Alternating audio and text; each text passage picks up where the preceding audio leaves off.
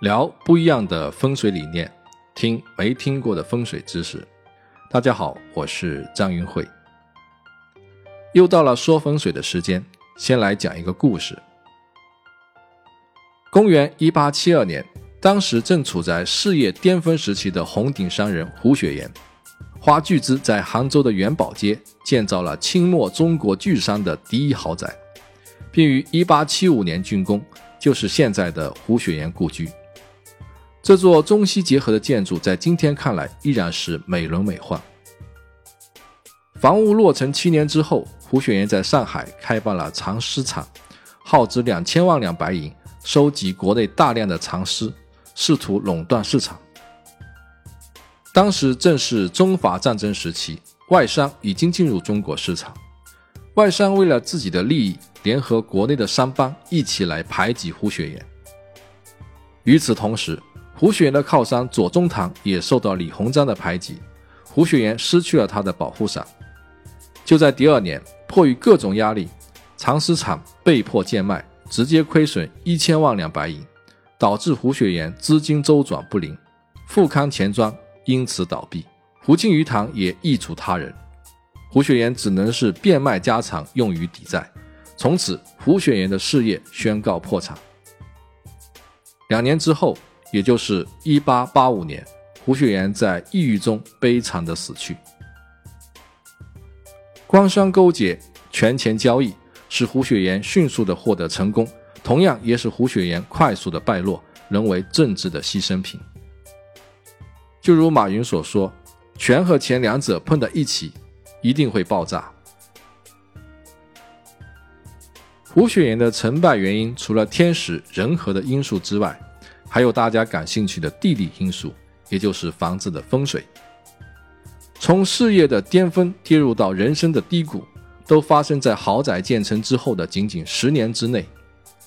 他们家的风水到底出了什么问题？胡雪岩的房子在风水设计上确实存在着一些败笔，比如他们家大门口的元宝街是一条中间隆起、两边低下的小巷子，导致了大门不能够纳气，反而向外泄气。此外，他家的两个厨房都设计在整个房子的正中心，也对他们家的风水造成了负面的影响。还有一个严重的问题，就是他们家的西北方是缺角的。过去人们建房子一般都会把户型做得比较方正，因为每个方位都代表一种五行。方正的房子五行俱全，所以内部的五行流通就会顺畅。难道胡雪岩他不懂这些吗？其实他的房子最初的设计也是一个长方形，那为什么最后西北角又缺失了呢？据说当年造房子的时候，西北角刚好有一对父子在这里开了一家理发店，人家说什么都不肯把宅基地让给胡雪岩，给多少钱也不答应拆迁，按现在的话说就是最牛钉子户。当然，胡雪岩也是一个心胸宽广之人，最后也没有勉强人家，只能把自己房子的西北方给切了一个角，就成了一个西北缺角的房子。西北角是后天八卦的乾卦，是八卦的第一卦，基本像是天。乾卦代表家里的男主人、老父亲，在事业上代表着财富和权力，以及贵人的帮助。在身体上代表头、骨骼，还有大肠等等。如果乾卦缺失的话，那么对上述所包含的信息都会有负面的影响。巧合的是，胡雪岩住进这个乾卦缺失的房子之后，不但失去了政治上的贵人相助，而且事业失败，钱财耗尽，威风扫地，最后连他自己这个房子的男主人也消失了。冥冥之中符合了乾卦的内象，似乎注定了胡雪岩必将走向失败的宿命。说完这个故事，就要讲到今天的主题了：我们如何解决户型缺角的风水问题？在现代的建筑设计中，缺角是一个普遍存在的现象。这倒不是设计师故意要这么做，而是考虑到采光、通风以及公共空间等众多因素。不得不这么设计。这是现代建筑与古代建筑所不同的地方。那么，怎么才算是缺角呢？请拿出自己家的平面户型图。如果看上去户型不方正，旁边有一些凹凸不平的缺口，那么这些缺口很可能就是缺角。缺角对居住者不良的影响，我们从胡雪岩的例子已经能够有所感觉。具体的影响，我们需要结合后天八卦图来判断。后天八卦图把平面的三百六十度分成了八个卦位，每个卦位分别是四十五度角，每个卦位都包含了阴阳、五行、时空的属性，也包含了我们人生对于家庭、事业、财富的追求和欲望。具体的方法是找到房屋或房间的中心位置，然后下罗盘来测定。缺角出现在哪个卦位的方向，就是哪个卦位缺失了。不同卦位的缺失会有不同的负面影响，会影响到家里某个特定的人在某个特定的时间发生某种特定的事情。所以，只有先确定缺角所在的卦位，才能知道会有什么样的负面影响，才能够对症下药的去补救它。比如东方缺角。东方是正卦，代表家庭成员中的长男，手脚容易受伤，肝胆容易生病，事业不稳，特别是兔年容易走背运。又比如西方缺角，西方是对卦，代表家庭成员中的少女以及十六岁以下的小女孩，或者是家中属鸡的人，这些人容易得呼吸系统的毛病，遇到鸡年往往运势不济。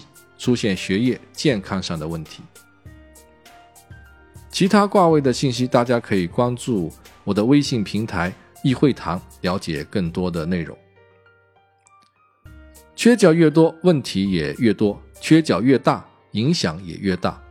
那么，应该怎么补救缺角的风水问题呢？如果是自建房或者别墅，就相对好办一些，通过改造围墙的方式。把原来缺的地方给补全，就可以解决问题了。胡雪岩故居的西北角现在也已经围上了围墙。如果你的房子是公寓楼房的话，就只能在内部做一些补救措施了。补救的原则是，只要把缺失卦位的五行和信息，用相应五行和信息的物品给弥补回去，就可以起到风水的补救作用。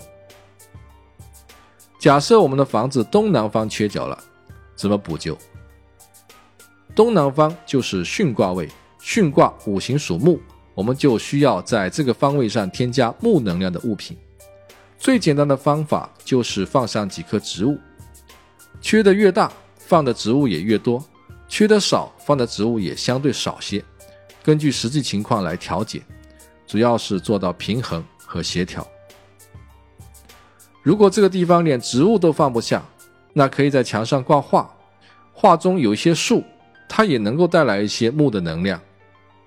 如果连画也不能挂，还有一种方法就是把墙纸换成蓝色、绿色的，并且选择长条形的图案，这些都是木的颜色和形状都能够弥补木的能量。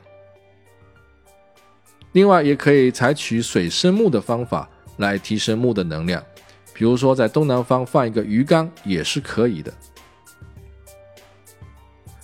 因为时间的限制，我这里无法给大家一一讲解其他卦位的补救方法，希望大家能够举一反三。大家可以关注我的微信公众账号“易会堂”，易是易经的易，会是智慧的会，堂是堂堂正正的堂。关注头像最帅的那个，然后回复“缺角”两字，你就可以收到本期内容的完整信息，其中包括每个卦位缺角的影响，以及我整理的五行物品的清单。希望大家喜欢，感谢大家的收听，我们下周四再见。